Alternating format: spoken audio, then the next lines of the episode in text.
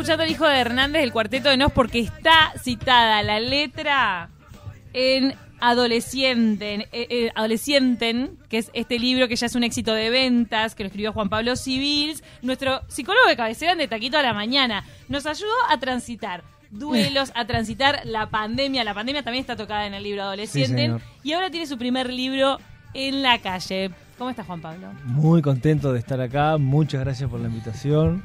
Como yo les había mencionado, quería venir a compartir este rato con ustedes porque agradezco públicamente a la gente del equipo de Taquito, de los de antes y los de ahora también, que bueno, que me dieron este espacio, a pesar de que yo no estaba muy convencido de, estar compartiendo cosas por acá, y bueno, gustó, y si puede aportar y sumar en algo, acompañar esta etapa tan desafiante, de mi parte, un éxito. ¿Puede ser que arrancamos en pandemia con la columna o no? Arrancamos un tiempito antes, un ah. mes antes. Fue la primera columna y ya la siguiente columna. Y desencadenó Capitán Obvio después. Y desencadenó, exacto, Gabo Capitán Obvio, que en realidad lo que hace Capitán Obvio es eh, subir las columnas que se hacen acá. En Spotify está. En Spotify. Chopo, ¿cómo comienza eh, la, la, creación del libro, eh, la temática de los adolescentes y cómo son entendidos en la familia, en diferentes núcleos? ¿Cómo, cómo se, cómo, ¿Cuál es el puntapié de este libro que, que Y el, el, el, puntapié, tú que es querer generar un material desde una postura eh, humilde primero que nada, porque ahí en el libro intentamos comentar esto de que no es una receta de cómo, cómo hacer que tu adolescente crezca feliz y saludablemente, sino compartir prácticas de cosas que puedo ver en el consultorio, en, el, en los colegios, eh, consultas que me pueden llegar de, de familias, de otros colegas, para hacer una caja de herramientas que ojalá, y es el desafío más importante para mí, hacer que el mundo adulto al mundo del adolescente, que son mundos que a veces no, no suelen estar muy de la mano. ¿Vos por qué como psicólogo decidiste especializarte en adolescentes y trabajar en la educación, por ejemplo? Porque además de tratarlos en el consultorio, vos trabajás en un centro educativo. Sí, eh, en realidad, sinceramente, se fue dando medio que, que, sin buscarlo, claro. Y lo que fui viendo es que empatizaba, no sé si fácilmente, pero lograba conectar como con esta necesidad del adolescente. Mientras veía a otros adultos que que tenían esta mirada más como de, uy, qué densos que son, uy, qué problema. Reconozco que por supuesto el adolescente pasa una, una etapa súper conflictiva, que es súper desafiante, pero logro ver en, en, esta conflictiva adolescente un potencial inmenso que, que es lo que me termina atrayendo. No, digo, no me, no me considero que sea, como dijeron una vez en broma, el, gurú de los adolescentes, ni mucho menos pero sí intentar. No, No, no, pero sí, pero sí intentar conectar con, con, lo que el adolescente siente para, para hacer de puente entre lo que el adulto está ahí para acompañar. ¿Qué tan distantes están los mundos del adulto y del adolescente? Eh, en, un, en un momento, en una campaña de UNICEF, comentábamos juntos esto, lo de los adolescentes que no son entendidos, es raro y distinto, como que mm. siempre señalando al, al joven como, como el que está errado o está con mm. una conducta de rebeldía y capaz que es el adulto que nos acerca un poquito al otro mundo mm. para, para entender qué está sintiendo mm. e, ese adolescente, esa persona que está en un proceso de, de creación y construcción permanente.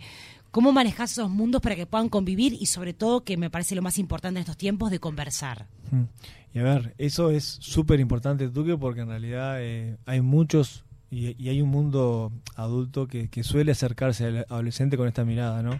Jugando. Son, un problema, no sirven para nada. Y ahí está bueno entender, por un lado, que cuando cuanto más vemos al adolescente desde esa postura, eh, sin buscarlo, a veces el adolescente nos termina confirmando eso que, que, estamos viendo en ellos. Y por otro lado, y algo importante también es entender que eso muchas veces puede ser lo que genera problemas para el adulto y no ver lo que realmente el adolescente siente. Entonces, a eso es lo que voy. ¿El adolescente es conflictivo? No es conflictivo. ¿Es una etapa conflictiva? Sí. ¿El adolescente es un problema? No. ¿Va a atravesar una etapa cargada de altibajos? Sí. ¿Que eso puede generar problemas para el adulto? Por supuesto. Entonces lo que termina haciendo es que a veces el adulto, como le genera incomodidad... No tiene herramientas. No sabe cómo manejarse, pone el foco en, ese adolescente como que es lo que le genera el problema. Chopo, mencionaba Camila recién eh, alguna referencia hacia la pandemia que está dentro del libro y me intriga como saber tu percepción acerca de, vos sos un gran abanderado y lo fuiste durante toda la pandemia de cuidar al adolescente, porque claramente lo atravesó visceralmente, ¿no? O sea, en un momento tan revolucionario de la vida, con tantos cuestionamientos, tantas cosas, meter un parate mundial y que todo quedara en stand-by, debe haber sido como muy heavy. Entonces, desde tu punto de vista, ¿Cómo es el encare hacia esos adolescentes que, que, les tocó justamente ese, ese periodo, esa etapa de la vida en plena pandemia? Me imagino que debe ser una, una, un encare diferente, ¿no? A un adolescente en que naturalmente, bueno, vive... Sí, mira, son, son chicos y chicas que ahora están jugando de, manos, golpes, etcétera, en, en, el típico juego que uno espera capaz que tengan a los 13, 14 años, lo están teniendo a los 16 entonces cuando uno se, se enoja dice, pero ¿cómo que hicieron eso? ¿Cómo que rayaron el banco? ¿Cómo que están a los manotazos en, el recreo? Y es porque hace dos años que no tuvieron eso. Porque ah, se, se, se, comieron dos años de, o en las primeras salidas, las primeras fiestas de 15 que no tuvieron.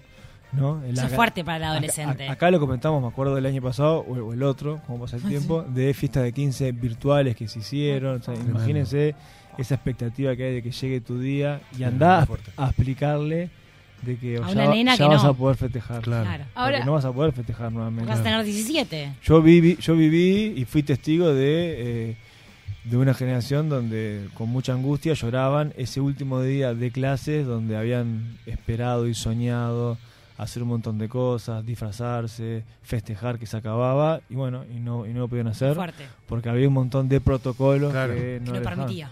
Toda esta frustración de la que estás hablando se, se para en uno de los pilares del libro, que es comprender, ¿no?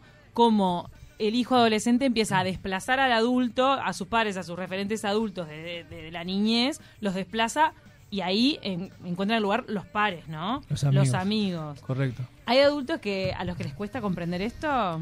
Sí, porque hay adultos que... Porque es verlo crecer al chiquinín. Es verlo crecer, hay adultos que les cuesta poner un límite, hay adultos que nos cuesta, ¿no? Como, como, como padres marcar qué cosas son esperables y qué cosas no. Entonces lo que intento mencionar en el libro es el adulto que se vuelve cómplice del hijo, con pinche, que le compra la cerveza para que para que él no la tenga que comprar o que, o que intenta que así lo está ayudando para facilitarte para facilitarle ciertas cosas, no hace más que fomentar que ese hijo no quiera eh, chocar sanamente contra, contra ese, adulto. O sea, ¿qué hijo va a querer eh, rebelarse sanamente contra ese adulto si en el adulto encuentra un, compañero, un, cómplice? Entonces es importante que, el adulto, que el adulto pueda marcarle el límite, pueda marcarle la cancha, porque en el libro mencionamos una carta que ha causado como un lindo efecto y es muy emotiva de esa carta que bueno que yo quiero escribirte al adolescente lo hace una, una, una colega y es muy, es muy fuerte porque habla sobre, bueno, qué importante que es estar del otro lado sujetando esa cuerda, ¿no? Entonces te dice, vos prepárate porque tu hijo te va a odiar y necesita que vos estés ahí, necesita que no te caigas, que sostengas esa cuerda, que estés del otro lado, porque si del otro lado te vas, tu hijo queda solo, ¿no? Claro. Hay también como un manejo, me imagino, con el paso del tiempo, y eso creo que se, se, genera de forma natural, de, de terminología, de, conceptos de la vida que llegan un poco antes al adolescente, ¿no? Yo, por ejemplo, tengo una, amiga que su hija preadolescente está entrando, iniciando ese camino, hace poco le dijo, eh, no, porque yo tengo ciertas emociones que vos no comprendes.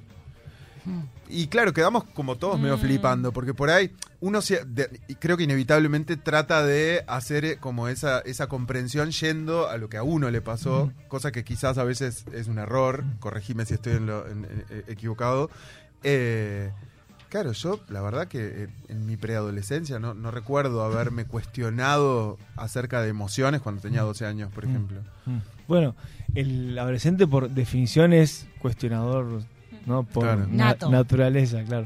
Y esto que vos que vos traes, que, vos estás trayendo ahora, perdón, me, parece que tiene que ver con esto de, bueno, cómo, cómo estas generaciones de hoy, ¿no? Podemos comparar si están en, qué aspectos con son mayor mejores información. o no, pero que pueden acercarse a manejar mejor sus, emociones, me parece un golazo espectacular, ¿no? O sea, que, tenga esta capacidad de poder conectar con lo que le pasa. Sí, sí, de poder decirlo. Con poder poner en palabras, a mí me, me, está pasando esto, yo siento esto. Que eso es grandioso. Eso es grandioso y también habla de como Sin perder la rebeldía, obviamente. Como sociedad, darle un espacio mm. a, a, que todos, como adultos, pero también como nuestros adolescentes que nos están mirando, eh, eso es importante también transmitir. Por más que ellos nos dicen, papá, mamá, correte, nos necesitan más que nunca. Y poder transmitir que hablemos de lo que nos pasa, hablemos de las emociones, seamos no analfabetos emocionales, ¿no? Eh, claro. Dejemos ese, ¿y cómo estás, Gabo? Bien. Claro. Ay, ay, ay. Claro. Porque se encierran en el cuarto y no lo ves claro. darle espacio a decir, no, no estoy bien por esto, me pasa esto. Claro. Y nosotros somos modelos y referentes para que nuestros hijos... Que es un cambio en el núcleo familiar, ¿no?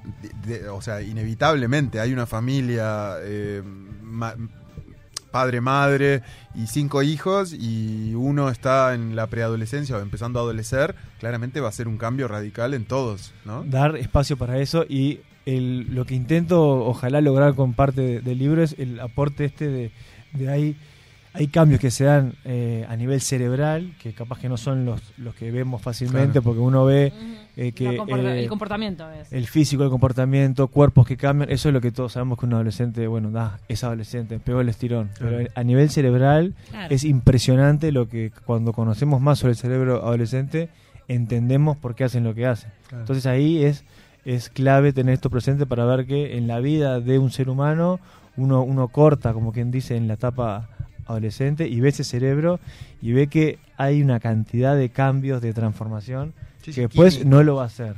Entonces, por eso decimos que en esta etapa adolescente, uno más que en otra etapa quiere estar con otros, con sus padres, quiere hacer cosas que le den placer. Hay quienes exageran y dicen que nunca volvimos a hacer más eh, o a sentir tanto placer como lo hicimos en la adolescencia. Ahí podemos debatir si es así o no. Pero es que tu cerebro te está dando señales que necesita, Gabo, que vos hagas algo que te genere placer. Y ahí, bueno, podemos obviamente pensar por qué es tan fácil que, que caigan a situaciones de, riesgo. Claro. Porque están buscando la novedad, porque están explorando, porque necesitan lo que les genere placer. Adrenalina. Y eso, y eso puede ser comer un helado, consumir eh, algo que sea psicoactivo y que no termine haciéndole tan bien, o otro montón de cosas. Sí, sí, sí, Nos mandan un mensaje, Martín dice eh, que tiene, tiene tres hijos, y que el tercer, el tercer hijo ya es adolescente y que está viendo la adolescencia diferente a los otros dos anteriores y quiere ya el libro, si está en versión digital o en solo física, está preguntando. Bien, bien, eh, es una buena pregunta Martín. Mm, está en todas las librerías del país, eso es lo que me dijeron, y en la versión digital tengo entendido que le iban a, sí, a subir, ¿cómo es que se llama? Ustedes son los expertos de ahí. en PDF. para los Kindle. Pero pueden ir a comprar a todas las librerías. Eso seguro. Bien. Ah, entonces están por subir el ebook que creo que le vamos a averiguarlo. Vamos a el libro electrónico. Libro electrónico, claro, claro. Ay, me está desactualizado, No, no, el ebook, el ebook, pero, pero lo que no sé, lo que no sé es si ya, si ya está disponible. En la librería de cualquier lugar seguro lo pueden encontrar. Adoles sienten. Recién nuestro oyente hacía una pregunta interesante. Está eh, teniendo un proceso de, adolescencia diferente a los hermanos. Qué importante es eso y no comparar. A mí me mm. pasó de tener una hermana mayor al medio y mi hermana era todo lo que estaba bien en el mundo. Era como ah. excelente estudiante, nunca preguntaba por qué, nunca era rebelde. Y yo fui adolescente. ¿Que los mayores son así? ¿Puede ser? No sé, yo exploté de una manera pero bien fiel a mi forma de ser. Y mi viejo era como, pero ¿por qué es tu hermana? Eh, eh, ¿Por qué se hizo esto? Claro, porque era como ser padres primerizos de vuelta. y todo el tiempo me lo hacían saber. Y en aquel momento era incómodo, porque decía, pero ¿por qué comparan? Mm. Si una cosa se va y otra cosa soy yo. Mm. Y bueno, creo que es una buena enseñanza para los padres entender como cada hijo como un individuo, que efectivamente lo es, y no comparar experiencias. Y ahí tú que entender que lo que menos uno quiere con este libro es generalizar. O sea, todos los adolescentes tienen vivencias distintas, únicas, y en el cerebro de estos chicos y estas chicas también, cada cerebro madura a un ritmo diferente, y si bien podemos hablar de, etapas, de que hay hasta cierta edad, no es esperable que pase cierta cosa, cada cerebro madura a un ritmo diferente. Entonces, lejos de, como decís tú, comparar, saber respetar y saber ver lo que le pasa a cada individuo. Chopo, el libro es un laburo tuyo, 100%, ¿verdad? Que se basa en, en, historias, en, bueno, en, experiencias y demás. Mm. Hay un trabajo re lindo que lo estoy viendo desde, desde que lo vi por primera vez y ahora lo estoy observando más en detalle. la tapa, las ilustraciones. Es re amigable. Es muy lindo, claro, muy lindo. Es verde y están todos abrazados en la, en la tapa, como unos dibujos de personas abrazadas. Bueno, muchas gracias. Sí, hay un trabajo muy lindo de la editorial y de un equipo espectacular ahí que estuvo, que estuvo sugiriendo. Algo, algo que, intenté como, como novedad, que ojalá funcione, es de, atrás de cada capítulo, al terminar cada, cada capítulo, hay un anexo con. Le puse actividades, eh, guía, una cosa así, que es como para que el padre que está leyendo el libro si, si le cuelga, si está interesado, si le divierte, pueda generar esa actividad con el hijo o con su hija. Ah, mira. Así que bueno, vamos a ver. Algunas madres me han comentado el fin de semana que leyeron el, ah. el, índice con, con su hija y que la hija le dijo, bueno, capaz que me animo a hacer esa actividad. Son qué lindo. videos, son canciones, esta letra estamos escuchando. Hay un capítulo de una serie de Black Mirror para, para ver, no sé si la vieron, Arcángel, ¿la vieron?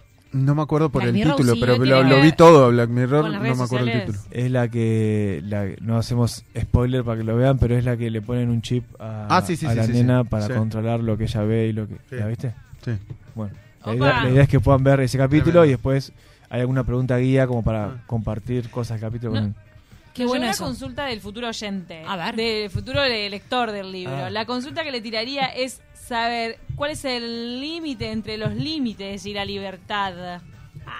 Bueno, es, una es, lo, de la cuerda tirante que vos decías al principio, ¿no? El límite tiene, que estar, eso es fundamental. O sea, tienen que eh, existir los límites. Tiene que estar y tiene que ser un límite que sea coherente, que vos como, como, adulto y como padre puedas bancar ese límite.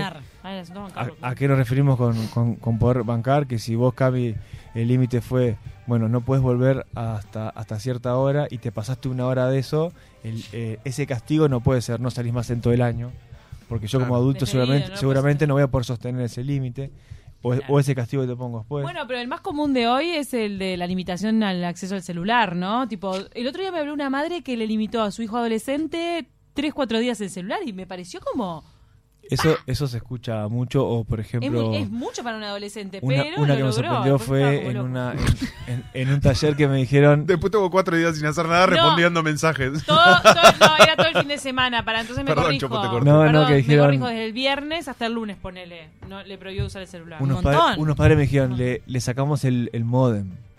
Entonces, claro... Sin internet hasta qué punto ese tipo de eh, castigos repercute en la familia, esto que decías tú, que bueno, los otros miembros de la familia también tienen que hacerse cargo de, eso que vos le estás generando a él o a ella. Bueno, tiene que ser un límite alcanzable, sostenible. Que vos lo puedas sostener, que sea coherente también con eso que vos querés educar y querés formar. Y vuelvo a, una, a un concepto importante sobre el cerebro de estos adolescentes. Cuando el adolescente está creciendo y está madurando, recordemos, están en, en formación permanentemente es esperable que si ellos meten la pata con algo, si hacen algo que no está bien, van a buscar en su entorno si refuerza o no esa conducta. ¿A qué voy con esto? Si ellos, imagínate Cami, alguna metida de pata que has hecho en tu adolescencia, si tus adultos cercanos, familiares, padres, adultos de la institución educativa, no te reforzaron que esa conducta no es esperable, no es tóxica para vos o para tu entorno, probablemente tu cerebro aprende eso y después es más difícil modificar. Mm. Entonces lo importante es como adultos observar. Cuando hay una metida de pata, hay una oportunidad impresionante para, para trabajar sobre eso, para que tu cerebro no aprenda que eso es lo que tienes que hacer. Es importantísimo que en el libro le dedicas un capítulo entero a la vocación y ese es un momento así. Toma de decisiones. Toma decisiones. en el que se enfrentan los padres los hijos y que hay veces que no, no nada les interesa, lo escuché varias veces. No, no le gusta nada. No sabe qué hacer. ¿Por qué? Pregunto entonces, a ver, para que pensemos todos. ¿Por qué es tan difícil decidir? Y recuerden que ojalá también con el libro logremos eso, recordar cuando todos fuimos adolescentes. recuerden ustedes, ustedes, todos los que estamos acá adentro, cómo fue cuando pasamos por esta etapa de decidir, de saber qué queríamos hacer. Es tremendo. Fue fácil, fue difícil. Fue difícil. Tremendo, difícil. Yo, lo yo recuerdo, y es algo que le agradeceré siempre a mis padres, el hecho de que me hayan dado como libertad para transitar ese, ese camino más, más allá de la libertad, la confianza. Porque yo sentía libertad, pero sabía que mis padres confiaban en mí Y, tengo como un recuerdo muy presente de eso, de que no, de que por ahí podía excederme en ciertas cosas, pero había, yo tenía un límite marcado, seguramente me lo habrán inculcado ellos, de no llegar a defraudarlos, de no llegar a, opacar esa confianza que me transmitían. Eso, en lo personal, creo que es algo que valoro mucho. Eh, no sé. El tema de la vocación. Eso no deja de ser algo recontra desafiante para el adolescente decidir en general, porque obviamente tomar decisiones es parte de ir ganando en autonomía, de volvernos adultos. También como que tenés una perspectiva de éxito, y lo vocacional es como, es su primer gran decisión en, muchos casos. Hasta ahora no, no han elegido mucho, les toca elegir en qué bachillerato me voy a anotar. Y los, los, los adultos le damos mensajes que a veces entiendo no colaboran. Les hablamos de carrera, de, economía.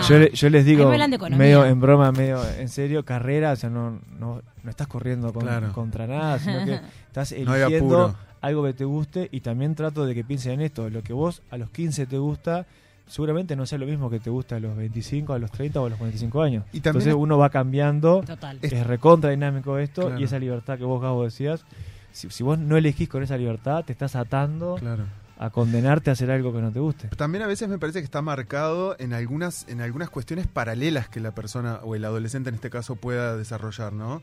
Porque hay veces que la vocación no necesariamente está eh, ligada al tipo de educación eh, que reciba el adolescente o por qué lado vaya. Yo, por ejemplo, volviendo, no, no, no, quiero ser autorreferencial, pero recuerdo de que mi despertar vocacional tiene mucho que ver con mi casa.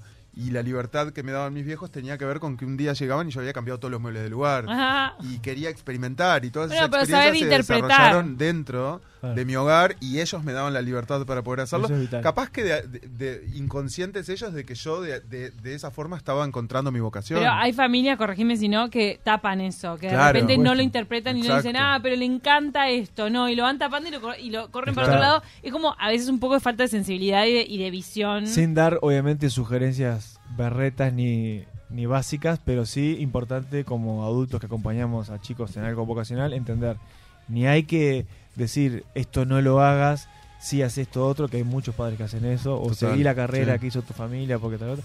Ni hay que irse al otro extremo de decir que él haga lo que Está quiera, todo bien, claro. todo va a estar bien, porque eso también eh, eh, hace que nuestro hijo, nuestra hija no tenga herramientas. Le traslada mucho en tu caso, Gabo, por ejemplo, no fue un hacer lo que quiera, sino que fue, claro. te damos un espacio Apoyar te acompañamos.